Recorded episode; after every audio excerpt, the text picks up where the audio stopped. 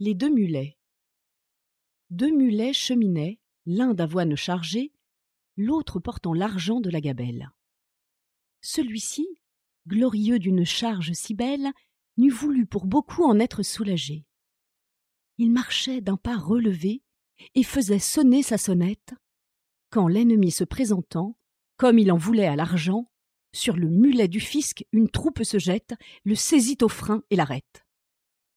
Le mulet, en se défendant, se sent percé de coups. Il gémit, il soupire. Est-ce donc là, dit-il, ce qu'on m'avait promis?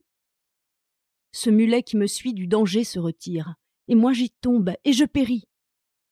Ami, lui dit son camarade, il n'est pas toujours bon d'avoir un haut emploi. Si tu n'avais servi qu'un meunier, comme moi, tu ne serais pas si malade.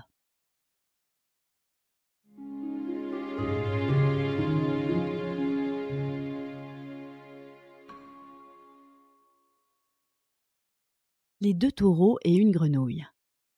Deux taureaux combattaient à qui posséderait une génisse avec l'Empire. Une grenouille en soupirait. Qu'avez-vous? se mit à lui dire quelqu'un du peuple croissant.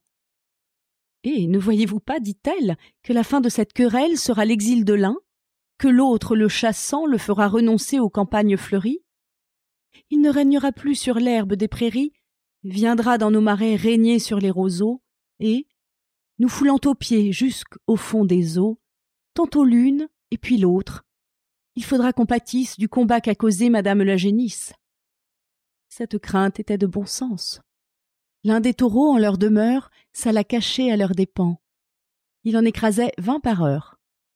Hélas, on voit que de tout temps, les petits ont pâti des sottises des grands.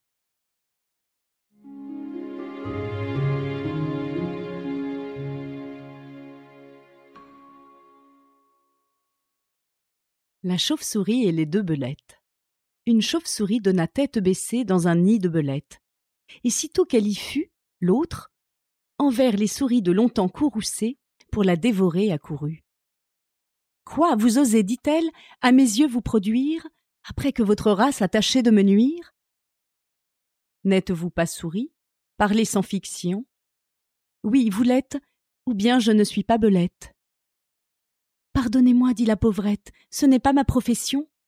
Moi, souris, des méchants vous ont dit ces nouvelles.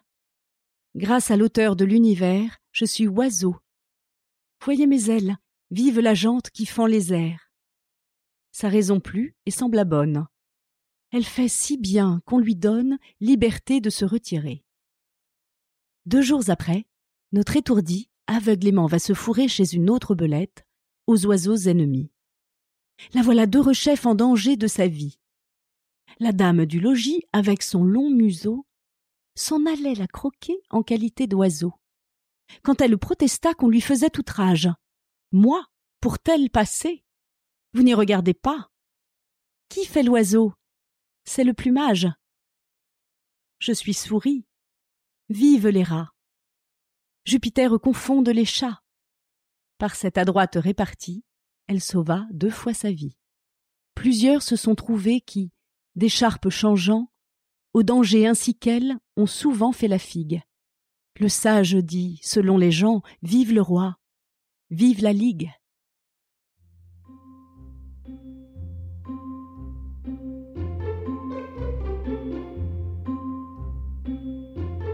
Kodomo, le podcast pour les enfants.